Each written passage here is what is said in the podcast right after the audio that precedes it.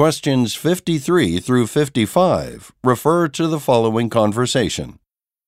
Oh, I see on your resume that you attended Nevada College.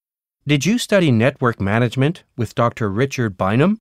I was really impressed by the article he published in last month's issue of Modern Science.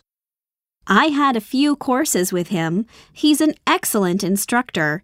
He wasn't my master's thesis advisor, though, as that was Dr. Karen Arnold. She's a top notch teacher and researcher as well.